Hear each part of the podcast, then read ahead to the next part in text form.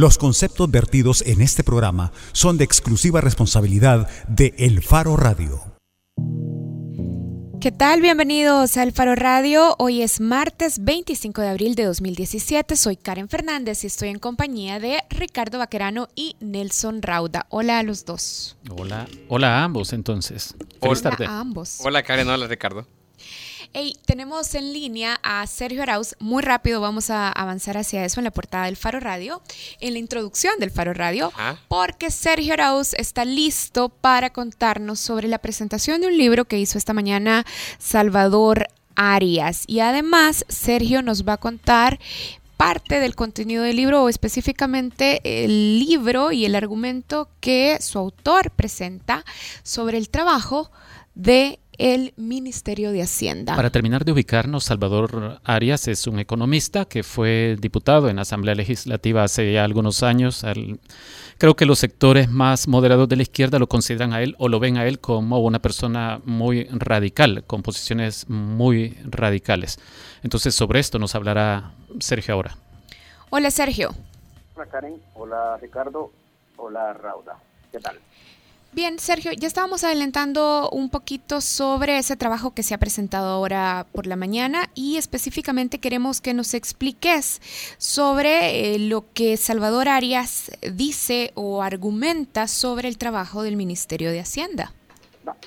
Básicamente, eh, Salvador Arias con una asociación o una organización que lo apoya, que él preside, se llama ADECES, eh, presentó su libro que se llama El regreso del Colón, no, regreso del Colón a El Salvador y el derrumbe del imperialismo del dólar se llama.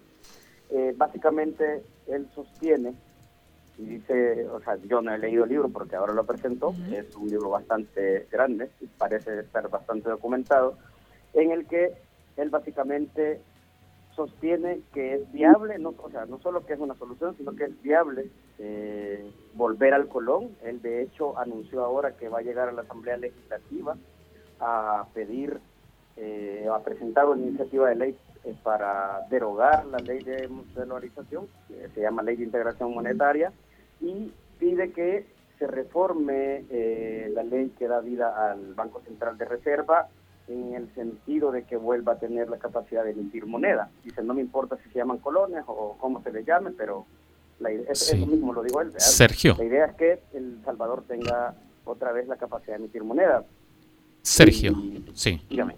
Mira, y cuando Salvador Arias, cuando el autor dice que es viable eh, devolver el, el colón a los salvadoreños, él está diciendo que dada la crisis actual, o, lo que está sosteniendo es que siempre pudo haberse revertido la dolarización sin graves consecuencias. O... Sí, él dice que, de hecho, eh, parte de su propuesta incluye, por ejemplo, que todo lo, toda la deuda, o sea, que no, de hecho, que todo el sistema de registros contables del país se pase a convertir a colones, y él dice que al convertir la deuda en colones, eh, se estaría ahorrando el país bastante dinero en,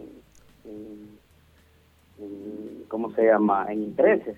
Y también dice que eh, también esto tiene que ir acompañado para salir de la crisis de eh, pedir a las bancas, a, a, la, bueno, sí, a las multilaterales que con las que El Salvador tiene deuda, pedirles básicamente una especie de perdón o de la deuda por un tiempo, o sea, pedirle a El Salvador unos 10 años, pedirle a, los bancos internacionales eh, unos 10 años eh, de, plazo para empezar a volver a pagar eh, la deuda. ¿Y Salvador Arias, Salvador Arias hace alguna valoración del desempeño del Ministerio de Hacienda que, nos ha llevado a lo que es... Claro, dijo, yo creo que me van a regañar, creo que me regañaron, dijo, porque dijo, dijo antes de que en siete años el ministro de Hacienda no ha hecho nada por combatir la corrupción en el fisco. Se refería básicamente a, perseguir la evasión y la ilusión.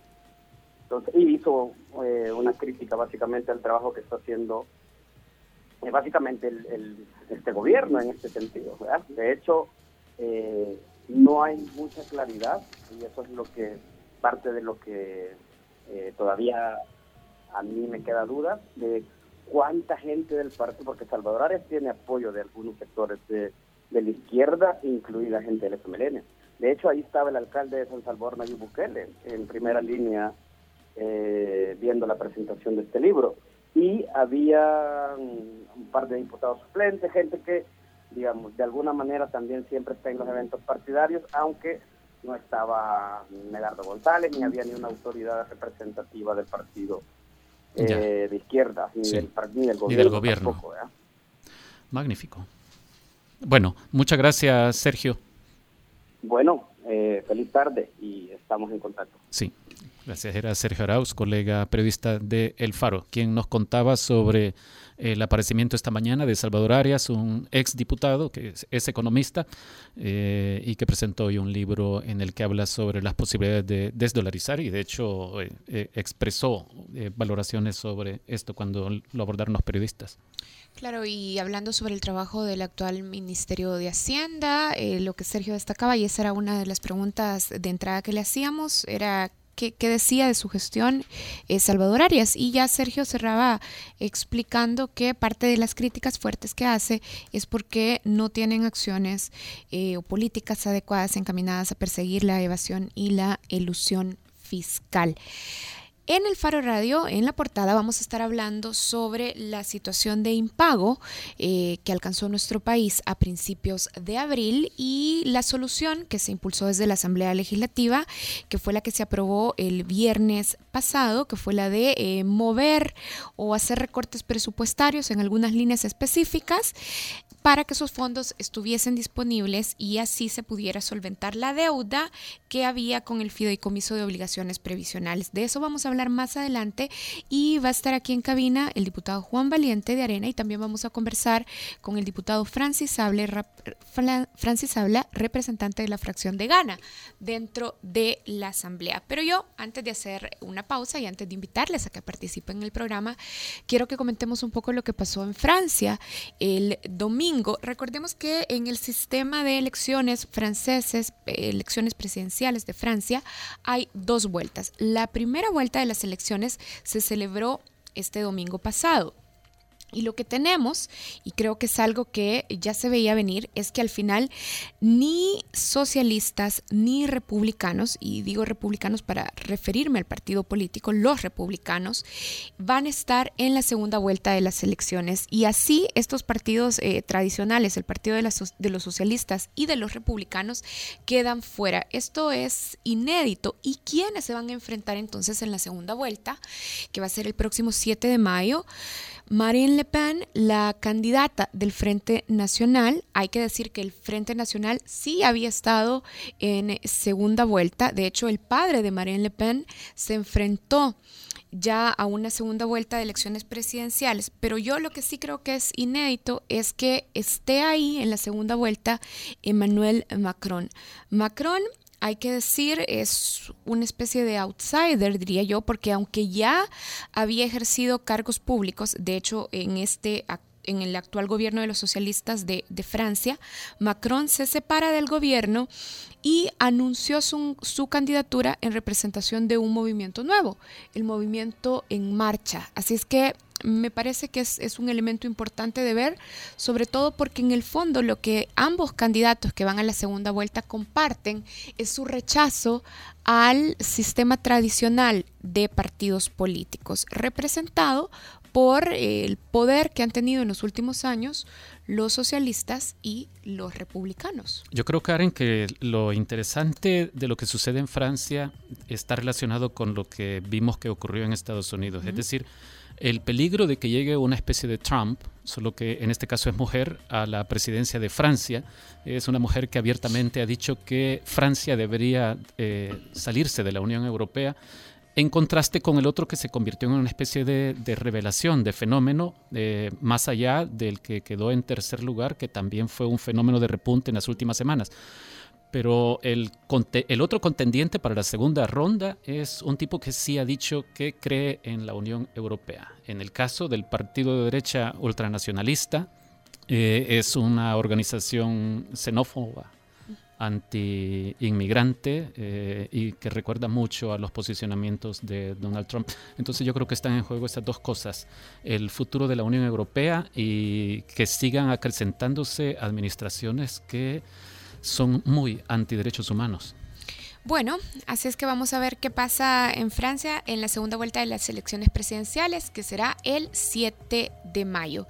Y con eso iniciamos el programa. Les invitamos a que participen. Nos pueden llamar al 2209-2887, que es el número de la cabina, o también nos pueden escribir a través de redes sociales, las cuentas de Facebook y de Twitter de El Faro o a la cuenta del Twitter de El Faro Radio, arroba El Faro Radio. Cuando regresemos, la pregunta que ponemos en la mesa, la pregunta que vamos a discutir es cuán inevitable era sacrificar parte de la partida presupuestaria de educación, salud y seguridad para solventar la situación del impago. Vamos a regresar hablando, como ya lo habíamos anunciado, con Juan Valiente, diputado en la Asamblea Legislativa de la fracción de Arena. Con eso volvemos. El Faro Radio. Hablemos de lo que no se habla. Estamos en punto 105. Así sonaba antes. Todos giran, giran, todos bajo el sol. Así suena hoy. Hay que subirse a un caballo con alas y creer fuerte. La mezcla perfecta de los éxitos de los 90, 2000 y lo mejor de hoy. Punto 105, joven adulto. Cinco años. Démonos también que esto más que una competición de barismo es competición de café, pues al final. Y poner en lo más alto el, el nombre del café en El Salvador es lo que se busca. El Faro Radio. Hablemos de lo que no se habla. Martes y jueves, una de la tarde, en punto 105.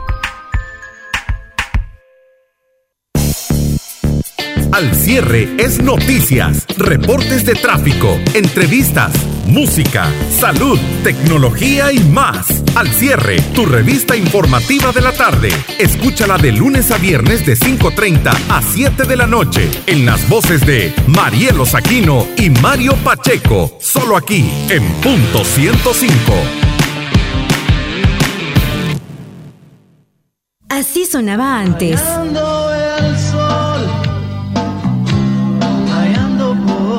Así suena hoy.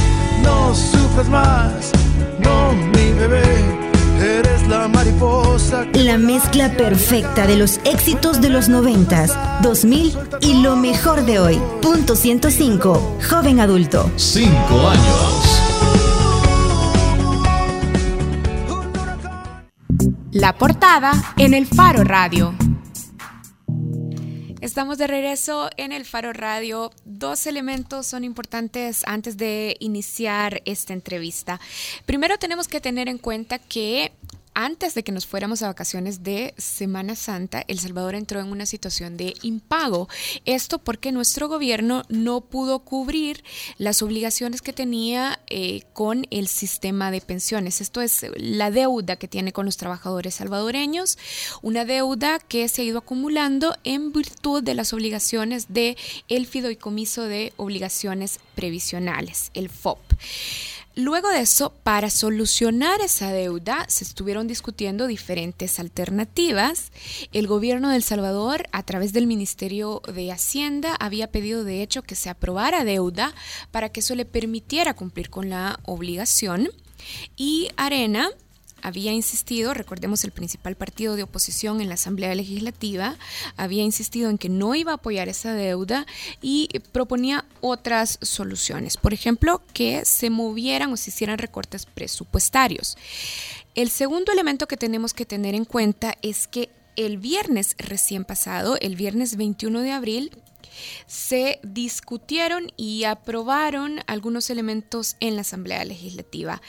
Primero, se aprobó una reasignación de fondos que supera los 56 millones, 56.6 millones.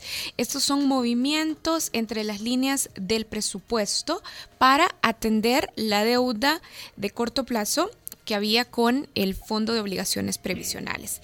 Y lo otro que se votó en la Asamblea Legislativa fueron eh, reformas a la ley del fideicomiso de obligaciones previsionales. y con esto lo que se hizo fue cambiar el vencimiento de los certificados, cambiando el plazo de 25 a 50 años. En la primera votación, Arena se abstuvo de votar, pero igual esta pasó con 47 votos.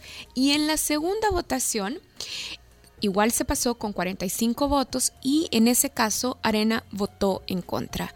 Para hablar sobre esto está con nosotros el diputado Juan Valiente. Hola diputado, gracias por venir al Faro Radio. Buenas tardes, un gusto estar aquí y compartir sobre estos temas tan importantes para el país. Muchas gracias por, acompañarnos. Eh, hace pocos días tuvimos en este programa a una diputada del Partido Arena, Carmen Elena Calderón de, Escalón.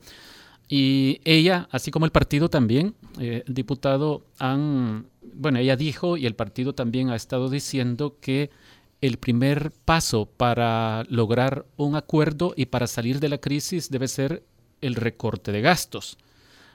La Asamblea nos sorprendió con este recorte de 56.7 millones de dólares el viernes pasado. ¿Por qué Arena se abstuvo de apoyar este recorte si aparentemente va en el camino en que Arena había estado reclamando que se diera el primer paso? Bueno, realmente nosotros en principio estábamos de acuerdo con, con, la decisión que finalmente había tomado el gobierno de comenzar a hacer recortes eh, de sus gastos para enfrentar aquellos gastos que no habían sido incluidos en el presupuesto. El tema relevante era que el decreto tenía dos errores a nuestro juicio gruesos. El primero era que elegía eh, reducción de gastos en carteras donde nos parecía que no, eh, que, no se debían tocar porque el impacto en los ciudadanos iba a, ser, iba a ser importante. Había reducción en salud, en educación, en seguridad. Entonces nos parecía que en lugar de cumplir con la ofrecida reducción de los altos salarios de funcionarios, con lo cual pudiéramos llegar a un ahorro de 6 millones, habían decidido sacrificar a los ciudadanos nuevamente, eh, cortando en, los ministerios de salud, de educación y de seguridad. Ese era el primer tema grueso para nosotros. Y el segundo tema grueso era un tema legal y era que los decretos que tienen que ver con presupuesto, cuando pasan a la Asamblea Legislativa, eh, indican claramente cuáles son los rubros que se tocan. Si se toca remuneraciones, si se toca bienes y servicios. Y en este caso el decreto iba mal. El decreto decía eh, a dónde iban los 56.7 millones de dólares, pero no de cuáles rubros de esas instituciones. O sea, decía que iba a recortar 6 millones en tal institución, pero no decía si era congelamiento de plazas, si era publicidad, si era viajes y viáticos, qué Pagos de servicios de agua o electricidad en las escuelas. O, despido de gente. Entonces, en esas circunstancias, nosotros nos parecía irresponsable acompañar. Decidimos abstenernos porque no nos parecía que había que oponerse, no porque en principio era estaba alineado con lo que creemos eh, que es necesario hacer y que no solo lo hemos dicho nosotros, eso viene en las recomendaciones que el mismo Fondo Monetario Internacional le ha dado al gobierno desde el año pasado. Creo que usted eh, se ha diferenciado un poco respecto de otros diputados del partido eh, o incluso respecto de su organización porque en algún momento ha planteado hay que privilegiar el diálogo y, en este caso no se intentó dialogar con el FMLN para pedir explicaciones sobre eso precisamente. Eh, bueno, realmente no nos invitaron a las reuniones que, hubo. Eh, se llenan la boca diciendo que el diálogo está abierto y que somos nosotros los que no queremos ir, pero jamás supimos ni dónde se reunieron ni con quién se estaban reuniendo.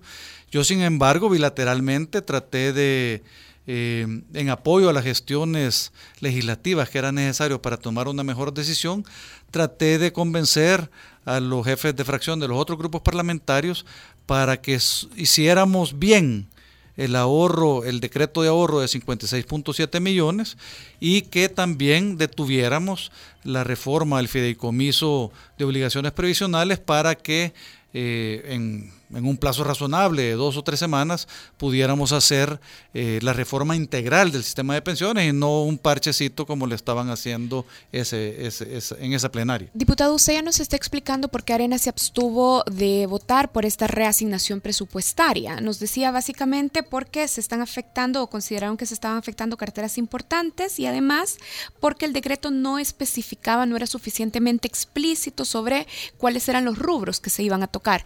¿Cuál era la propuesta de Arena? ¿Qué instituciones y qué rubros específicos debieron haberse movido? La propuesta de Arena eh, tenía varios elementos, pues, pero la, la, específica de ahorros que llegaba a cerca de 150 millones de dólares comenzaba por el congelamiento de las plazas, o sea, evitar que hubiera más contrataciones de personal en el año 2017, especialmente cuando el mismo Fondo Monetario Internacional ha dicho que uno de los principales problemas es el incremento desmedido del gasto, especialmente en remuneraciones, y nos compara con los países de la región.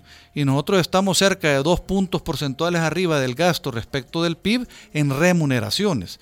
Entonces, solamente congelamiento de plazas hubieran sido 49 millones de dólares para el 2017. ¿Por qué congelar plazas suponía un recorte de varias decenas de millones de dólares? Es decir, congelar plazas suena a no más contrataciones. A eso suena, a eso precisamente. Pero, pero no contratar más tampoco es reducirle salario a los que ganan mucha plata en el Estado. Por supuesto, eh, es que el, los 150 millones nuestros tenían varios componentes. Había viajes y viáticos que eran 12 millones, eh, congelamiento de plazas, que eran no más contrataciones en el 2017, 49 millones, y así había eh, que nadie ganara más que el presidente de la República, 6 millones, y así varios componentes hasta llegar a los 150 que, propusimos. O sea, estas plazas son están programadas para, para eh, llenarse en 2017. En 2017, es, o sea, estamos comparando el cómo terminó el 2016 con el presupuesto incompleto, inconstitucional que se aprobó en enero de este año para el 2017. Y en ese presupuesto hay cerca de 200 millones más en remuneraciones. O sea que este gobierno no solo no ha escuchado a los expertos internacionales como el Fondo Monetario Internacional que le ha dicho que es necesario parar el crecimiento desmedido del gasto, en particular en remuneraciones, sino que lo ha seguido haciendo. Y de esos 200 millones, 49 corresponden a nuevas contrataciones y lo demás, 151, corresponden a incrementos salariales que también deben detenerse. Sí. Bueno, eh, vamos a hacer un contacto telefónico en este momento. Si nos disculpa, diputado, tenemos una llamada telefónica con el diputado Francis Sabla del Partido Gana, partido que, cuyos diputados sí votaron en favor de este ajuste presupuestario. Hola, diputado. Sí, buenas tardes, a la orden. Buenas tardes, diputado. Estamos conversando con el diputado Juan Valiente de Arena y él nos está explicando las razones por las que Arena no aportó sus votos. La pregunta para usted, en el caso, en el caso de Gana, que sí aportó sus votos, es, ¿era inevitable tocar carteras eh, de salud, de educación y de seguridad pública, carteras que son tan sensibles en este reajuste que se hizo? Mire, a mí me parece que era inevitable dejar de votar la responsabilidad de que nos lleven al último día a los diputados que no somos miembros de la Comisión de Hacienda y en el Pleno nos pongan un ultimátum que lleguemos de triple C a estar en default y que de estar en default, y usted puede ver lo que el presidente del Banco Mundial dijo, que el votar e, ese día como votamos fue bueno porque las consecuencias de seguir así era peor, yo creo que nosotros no teníamos alternativa como diputados. Creo que en la Comisión de Hacienda hay 14 diputados. Quiere decir que habemos 74 habemos 70 diputados que no somos de la Comisión de Hacienda, que cuando nos llevan esto a última hora por la polarización que existe entre Arena y el Frente, que ponen a pulso el llevar a la desgracia a este país, porque los dos quieren estar en el poder, uno porque ya probó el poder y el otro porque no se quiere salir pero los intereses del Salvador son lo que menos les importa, nosotros como partidos pequeños, o Francis habla, que respondió a votar para salir de donde teníamos que salir, no, no sé qué otra cosa más podemos hacer los diputados. Yo creo que la mayor responsabilidad en esto la tiene el gobierno, porque el gobierno si sabía que podía hacer uso de, de las diferentes carteras para poder salir del impago, que es en El Salvador por primera vez en la historia llegamos al impago, a, estar con, con, países que, que, que en verdad no nos merecemos nosotros como salvadoreños porque se podía pagar, yo creo que eso sí es imperdonable y la responsabilidad ahí es del Ejecutivo. Yo llamaría la atención porque en julio volveríamos a caer en impago. Y aquí como se trata de 56 votos y como no se ponen de acuerdo, a nosotros lo que nos toca es andar apagando fuegos con un extinguidor. Pero creo que es demasiado irresponsable y demasiado perverso que ahora se nos castigue a los partidos pequeños con críticas por la polarización en que nos tiene Arena y el FMLN. Diputado, le saluda Ricardo Vaquerano. Eh, pero usted entonces lo que está planteando es un escenario en el que optaron por votar casi a lo ciego, porque a estas alturas no puede defender que el recorte en educación, por ejemplo, no vaya a tocar eh, simplemente una cuestión de mantenimiento de escuelas. Y ya sabemos la enorme brecha en las prestaciones de servicios de, educación en el área pública respecto del área privada.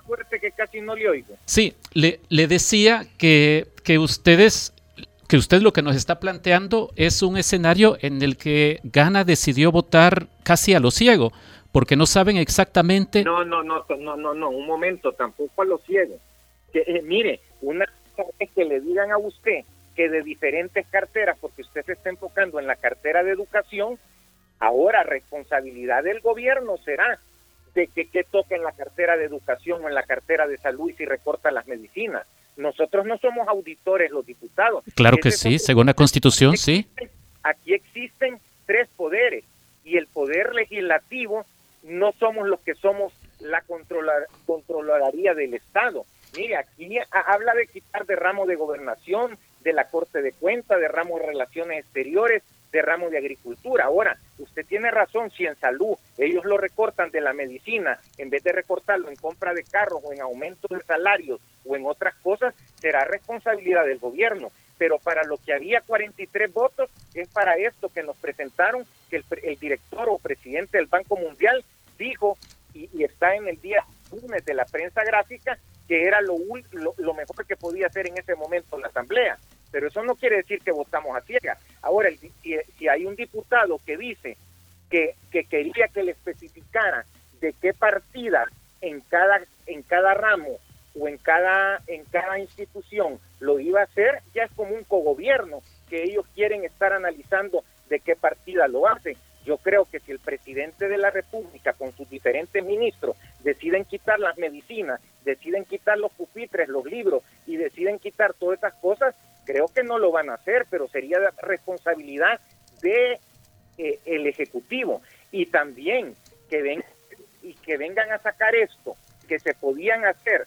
No sé si esta es la mejor forma en que se repartieron los 50 millones, pero que nos lo vengan a poner el último día, como que si fuera. Ellos estuvieron en la Comisión de Hacienda desde enero para analizar esto y lo vinieron a poner todavía el presidente Gallego llamó antes de la vacación a una plenaria para no caer en el impago. Pero yo siento que también que nos vengan a echar o querer echarnos la culpa a los diputados que ni siquiera pertenecemos a la Comisión de Hacienda, lo que allí hacen mal no es responsabilidad nuestra. Diputado, vamos a ver, pero entonces usted sí está aceptando que eh, le firmaron una especie de cheque en blanco al Ejecutivo, eso sí. No, no le estoy creyendo que creyendo que, que le estoy diciendo que nosotros votamos para salir del impago para que tomaran de las diferentes carteras 56 millones. No es darle un cheque en blanco. Darle un cheque en blanco es otra cosa. Diputado, también el viernes se votó por una reforma en el plazo con el que el gobierno tiene que pagar sus compromisos con el Fondo de Obligaciones Previsionales.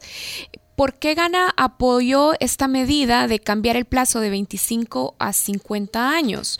¿Cuál es la valoración de cuánto podría afectar esto a la rentabilidad de los ahorros de los trabajadores?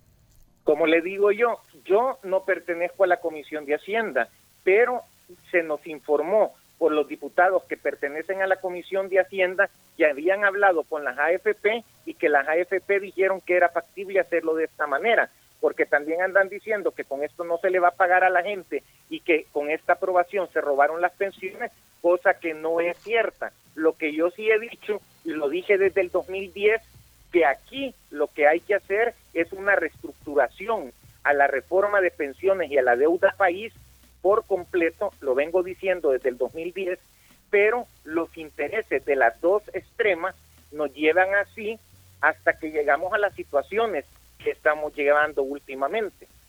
Sí. Diputado, tenemos en redes sociales a, a Bessie Ríos que hace este señalamiento. Dice, bueno, nunca contemplaron quitar, por ejemplo, los seguros médicos privados.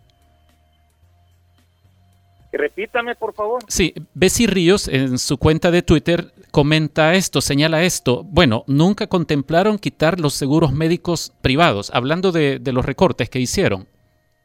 Mire, nosotros, yo no sé si Bessie Ríos está informada, pero en la Asamblea no tenemos seguro médico privado. ¿No lo renovaron? No lo renovamos. Bueno, eh, información. Es lo que le digo yo, mira, hay mucha desinformación. Y, y fíjese que Ojo con esto. El día domingo y el día sábado, después de la votación, los troles de los diferentes partidos lo único que han hecho es estar atacando y metiendo odio en la población y metiendo mentiras como, como esto, porque nosotros ahorita mande a averiguar y aquí no se, ha, no se ha renovado el seguro médico privado. Y lo que hacen, el país nunca va a salir adelante si lo único que se sigue haciendo es metiendo odio a la población contra un lado y contra el otro. Aquí lo que debemos es de unificar al país y tratar de hacer las cosas de una manera diferente, pero a una extrema le interesa regresar al poder y a la otra extrema quiere perpetuarse en el poder para siempre, pero los intereses que ellos tienen no son los intereses del Salvador, son los intereses que ya sabrá Dios por qué estarán allá adentro. Bien, bueno, gracias diputado por aceptar nuestra llamada. A la orden. Estamos conversando con el diputado Francis Sabla. El diputado Francis Sabla es representante de la fracción de GAN en la Asamblea Legislativa. Recordemos que sobre la votación que se hizo el viernes en la Asamblea en dos temas específicos, reasignar partidas presupuestarias y cambiar el plazo de pago de las obligaciones del gobierno con respecto al FOP, Gana votó que sí, y por eso también estábamos conociendo la opinión del diputado sobre este tema. Hay otras instituciones del Estado Central que sí tienen seguro médico. Eh, por ejemplo, en la Corte Suprema de Justicia sí hay seguro médico, en algunas dependencias del Ejecutivo. Esta exigencia de recortar seguros médicos en otras instituciones, no en la Asamblea, sí se contempló o sí se pidió, diputado Valiente. Eh, no, lo del seguro médico privado no se consideró como alternativa de, recorte de gasto, eh, por lo menos no claramente. Y ciertamente lo que pasa ahorita en la Asamblea es que después de dos licitaciones eh, se han declarado desiertas y ahorita está en manos de junta directiva. ah, no es que han renunciado a tener el seguro privado. No, está en manos de junta directiva.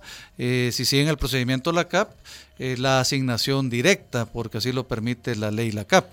Sin embargo, obviamente es un tema que en una reforma integral de gastos habría que considerarse porque 50 millones de dólares en seguros privados del Estado, pues ciertamente no parecen ser justificables cuando hay tantas necesidades en, el país. Ahora, yo sí quería decir algo porque... Sobre lo que acaba de comentar el diputado Francis Habla, yo quiero hacerle una pregunta sobre eso, porque él da a entender que fue casi como un lujo pedirle al Ejecutivo que detallara en qué quería hacer con precisión los recortes en carteras sensibles como educación, salud y seguridad pública. Da a entender que era como demasiada exigencia. De hecho, usaba la figura de cogobierno.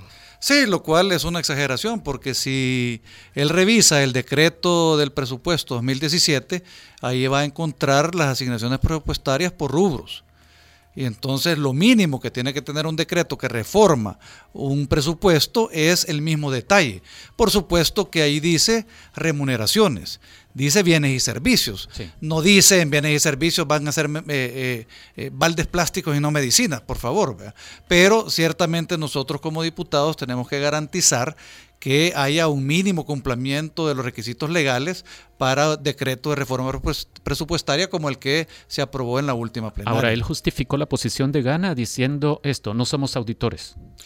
Sí, yo creo que ahí no, no, no, es correcta la posición del diputado Sabla. De hecho, el diputado Tenorio, en su participación en el Pleno, que también es un diputado de Gana, dijo efectivamente que la objeción legal que yo había puesto era, era de alguna manera cierta y sin embargo siempre votaron. Yo lo que quería eh, eh, decir era que esto fácilmente se pone como que resultado de la colisión de dos extremas que quieren llevar al país al caos. Y yo, le, yo quiero decir francamente que a pesar de las alternativas, el FMLN fue el partido político que optó por el impago.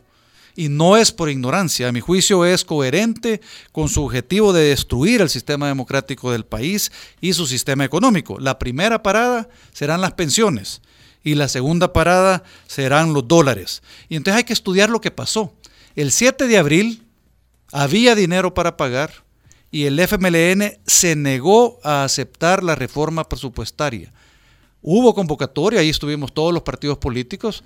Eh, nosotros nunca bajamos, aunque sí, sí dimos una conferencia de prensa, porque nunca se sentó el presidente a tomar asistencia. O sea que nunca inició la sesión. Y en, en ese viernes 7 de abril, el FMLN solo dijo que aceptaba bonos.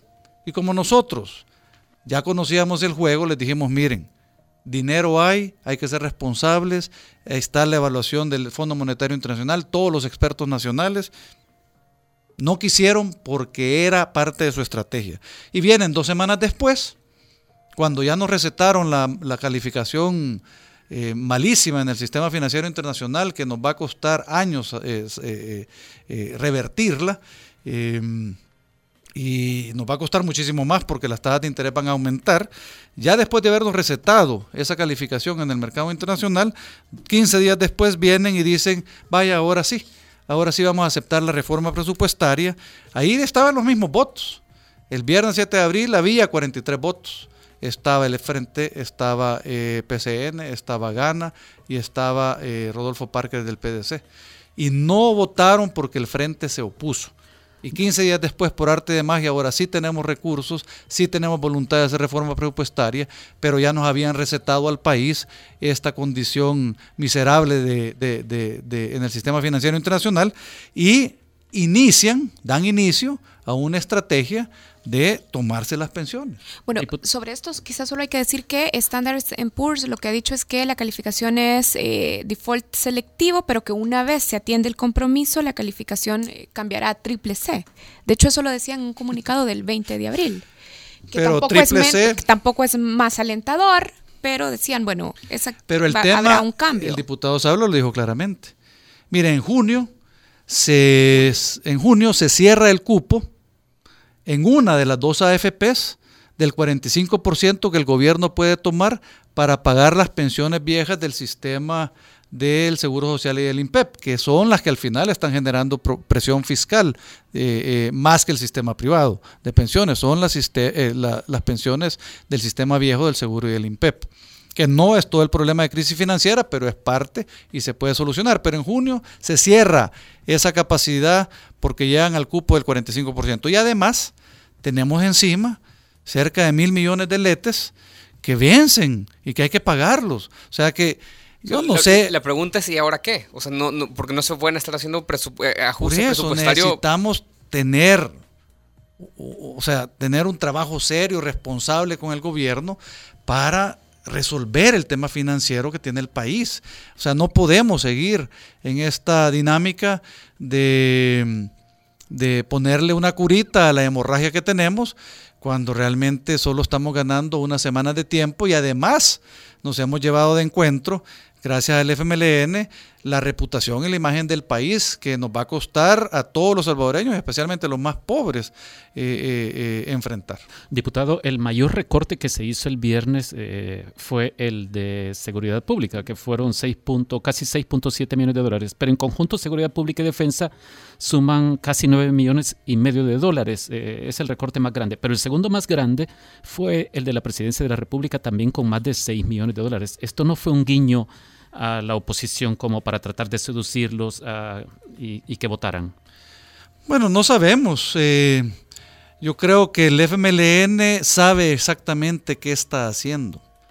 Si el FMLN hubiera querido hacer bien las cosas, hubiera presentado el decreto como presentó el decreto del presupuesto 2017. No es casualidad que quisieran hacerlo sin dar el detalle de los rubros que afectaban. Todo esto es parte de una estrategia.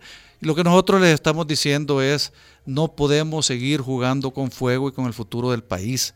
Necesitamos sentarnos seriamente a discutir soluciones de largo plazo para la crisis financiera del gobierno, que no está únicamente en las pensiones y que el caso de las pensiones no es lo más relevante.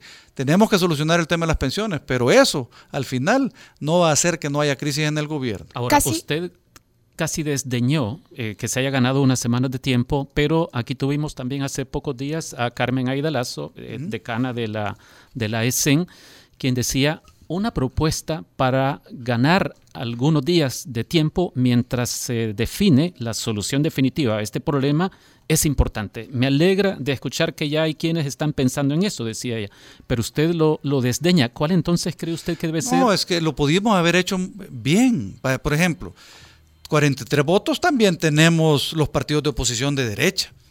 Y yo no acabo de entender por qué los partidos de oposición de derecha no logramos construir una fuerza política significativa en la Asamblea Legislativa para corregir la plana. ¿Usted considera gana de derecha?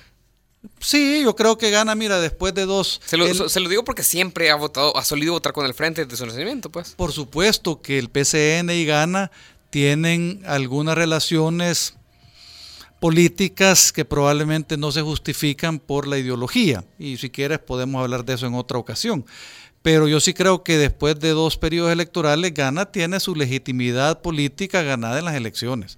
Entonces nosotros, los cuatro partidos, podríamos haber aprobado a raíz de la iniciativa del gobierno de, la, de los 56 millones, una, digamos, una eh, distribución diferente o garantizar que no se tocaran aquellas carteras que eran vitales para los ciudadanos. Mire, yo me imagino con la bajeza eh, de la política del FMLN, me imagino muy fácilmente que ahora del presupuesto de educación que le recortaron como 5 millones, ahora van a, qué sé yo, Puede ser que en algún, en algún departamento decidan por razones políticas no darle el bono de funcionamiento a las escuelas y van a andar diciendo de escuela en escuela, de cantón en cantón y de caserío en caserío que todo es culpa de arena. Diputado, el tiempo de la entrevista se nos va a terminar, pero no lo podemos dejar ir eh, sin pedirle que nos explique, que por lo menos deje punteado cuál es la solución de largo plazo que está proponiendo Arena.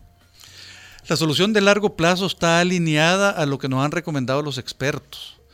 La solución de largo plazo tiene que ver con un ajuste fiscal. Los expertos incluyen al FMI. Los expertos incluyen al FMI y por supuesto a los nacionales, a Carmen Aida Lazo, a, Mauricio, eh, a Manuel Enrique Heinz, a, eh, Mauricio Chusí. todos ellos más o menos están alineados en el tema de decir tenemos que hacer una planificación financiera que eh, que vaya generando un ahorro de alrededor de 250, 300 millones por año durante los próximos tres años por lo menos para cambiar la tendencia de endeudamiento. ¿De dónde recortar? ¿De dónde recortar? Bueno, nosotros ya hemos ¿O cómo lograr el ajuste? El, el, FMI, por ejemplo, habla de un recorte en remuneraciones de alrededor de, de más de 900 millones de dólares. No, el, FMI habla de un recorte global de 900 millones de dólares para los tres años, pero, pero, pero realmente no es un, es un ajuste fiscal de 900 millones de dólares para los tres años. Ahora, el ajuste fiscal, por supuesto, puede venir por el lado de recorte y por el lado de ingresos. Nosotros creemos que hay espacio en el lado de recortes y por eso hemos hecho propuestas específicas como la que presentamos al gobierno de 150 millones para este, para este año.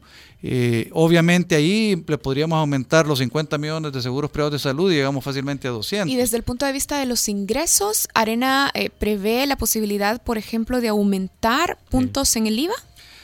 Ah, nosotros, en la medida de lo posible, no quisiéramos tener que tocar los ingresos. Y creo que la posición nuestra ha sido consistente en el sentido de decir, primero vamos a agotar recorte de recorte De gastos. Si después de votar en un trabajo serio el recorte de gastos no logramos las metas fiscales, pues entonces tendríamos que ser creativos para ver qué más podemos hacer, ¿verdad? Pero realmente eh, eso puede ser por la vía de elevación, o sea, el, FMLN usa muy fácilmente la cifra de 1.500 millones de dólares, 2.000, y realmente no hay un estudio serio de elevación.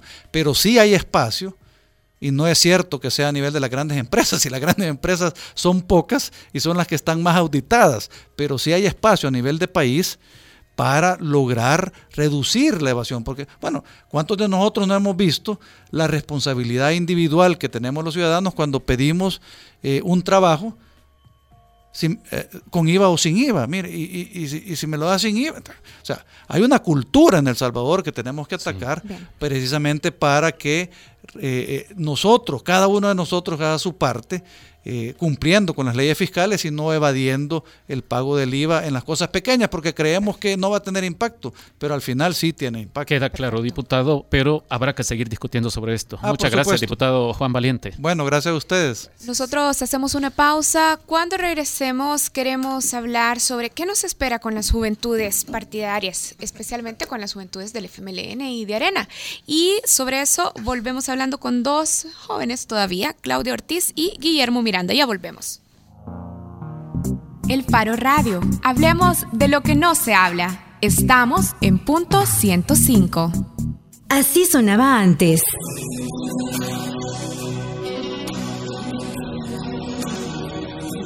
Así suena hoy. Con tu física y tu química, también tu anatomía, la cerveza y el tequila y tu boca con la mía. Ya no la mezcla perfecta de los éxitos de los noventas, 2000 y lo mejor de hoy. Punto 105, joven adulto. Cinco años. El presidente ha denunciado mucho eh, la corrupción hacia afuera, ¿no? Y pues ahora es tiempo de ver si realmente existe esa viga en el ojo de él, ¿no? El Faro Radio. Hablemos de lo que no se habla. Martes y jueves, una de la tarde, en punto 105. Todos los sábados, agrégale un plus a tu fin de semana y disfruta de los tracks del momento. Evelyn Álvarez te los presenta todos. Del 20 al 1 en Plus 20, el conteo musical de la semana con los éxitos favoritos. Plus 20 todos los sábados de 10 de la mañana a 12 del mediodía por punto 105. Así sonaba antes.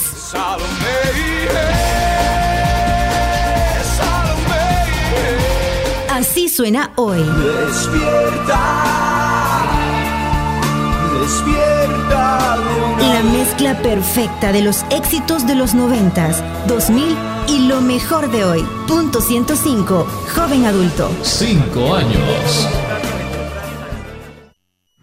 Bajo la lupa en el Faro Radio. Estamos de regreso en el Faro Radio. Hoy queremos hablar con Claudia Ortiz y con Guillermo Miranda, ambos representantes de Proyecto Cero. Claudia y Guillermo, gracias por venir al Faro Radio. Gracias amigos por la invitación. Hola, buenas tardes. Gracias a ustedes por invitarnos y pues es un gusto estar de nuevo acá en el Faro Radio. Bueno, en las últimas semanas en el Faro hemos estado dando seguimiento, de hecho Nelson Rauda ha estado trabajando activamente en ese proyecto. Hemos estado haciendo eh, una serie de entrevistas a los representantes de las juventudes dentro de Arena y el FMLN.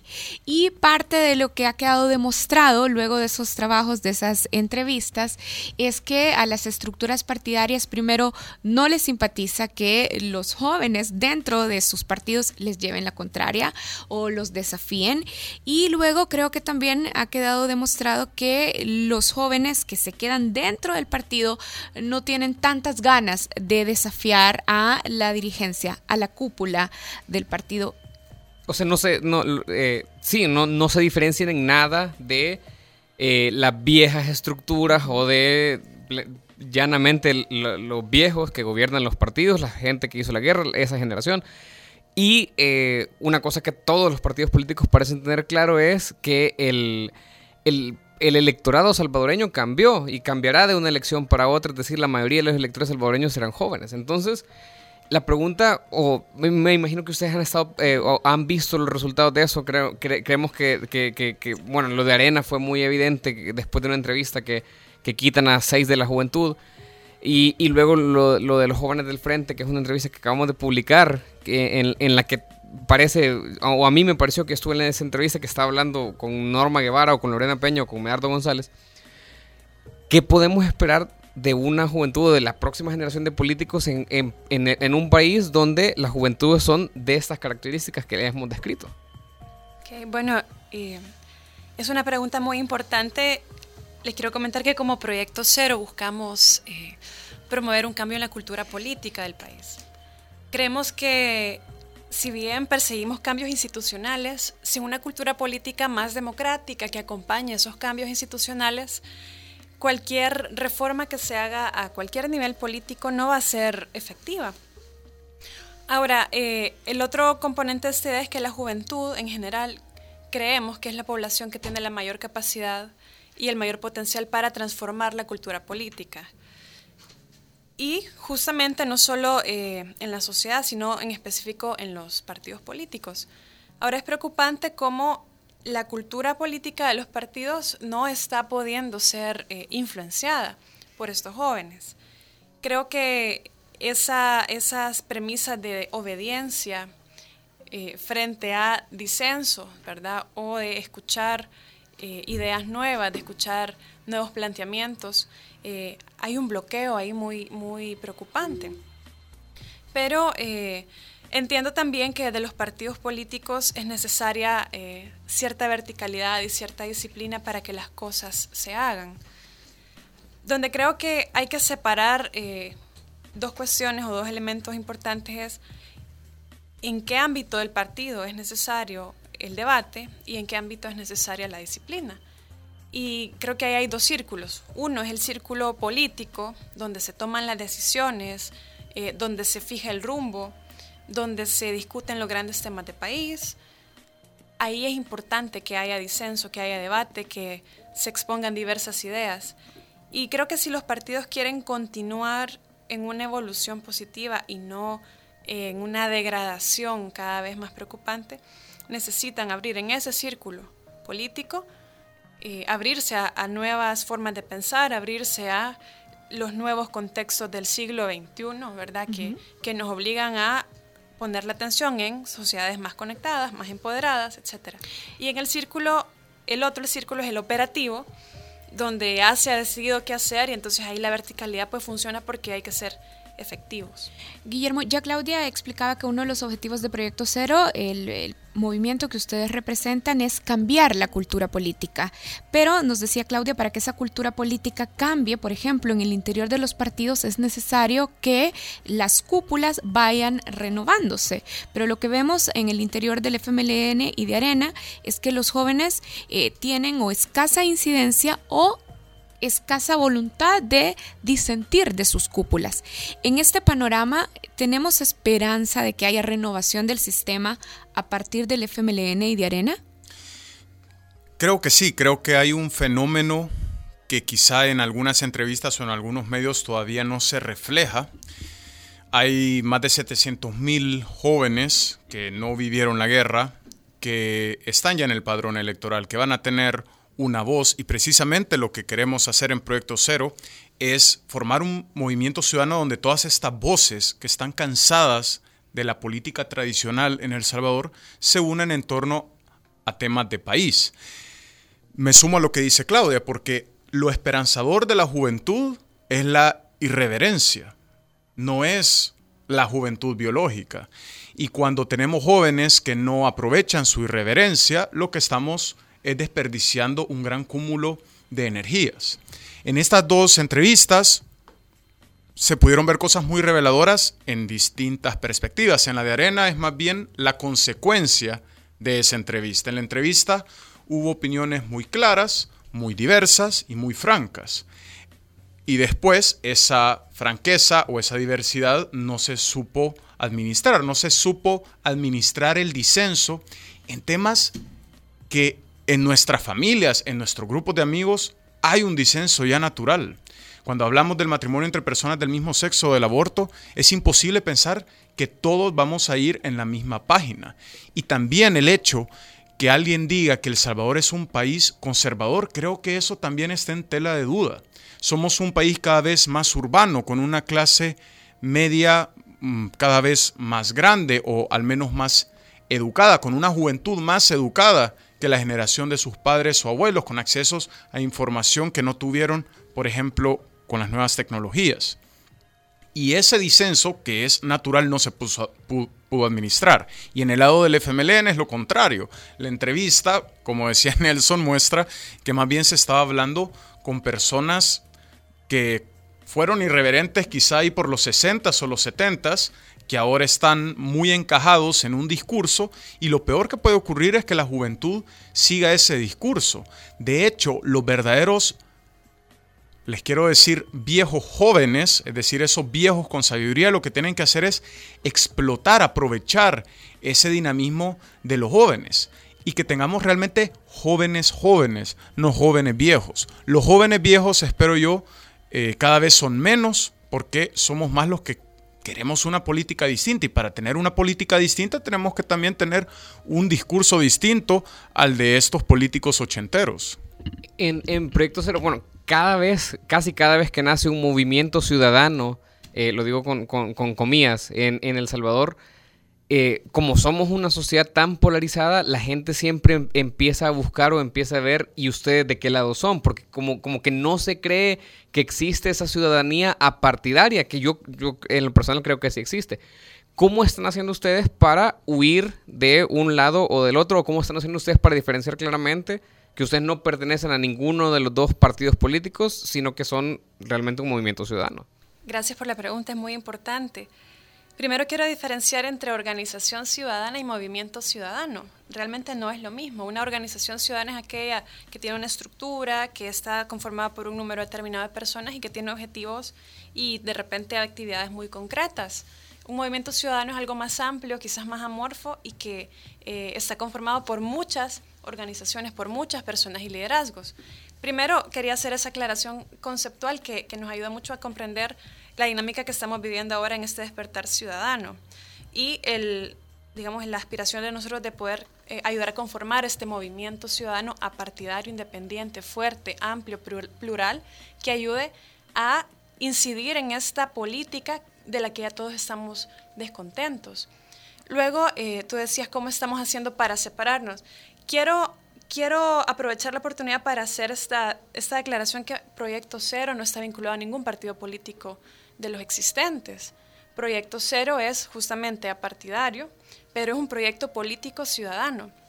Y ahí es donde viene, eh, digamos, la riqueza de Proyecto Cero. Yo le decía a Guillermo, eh, hay una diversidad natural en diferentes temas, pues también en Proyecto Cero hay una diversidad eh, ideológica de pensamiento político en diversos temas, pero hemos logrado luego de mucha reflexión y de, mucho trabajo colectivo, poder eh, definir aquellas causas comunes y aquellos, aquellos objetivos eh, que nos unen, que son en parte la transparencia, la lucha contra la corrupción y sobre todo poder abrir espacios de participación a la ciudadanía.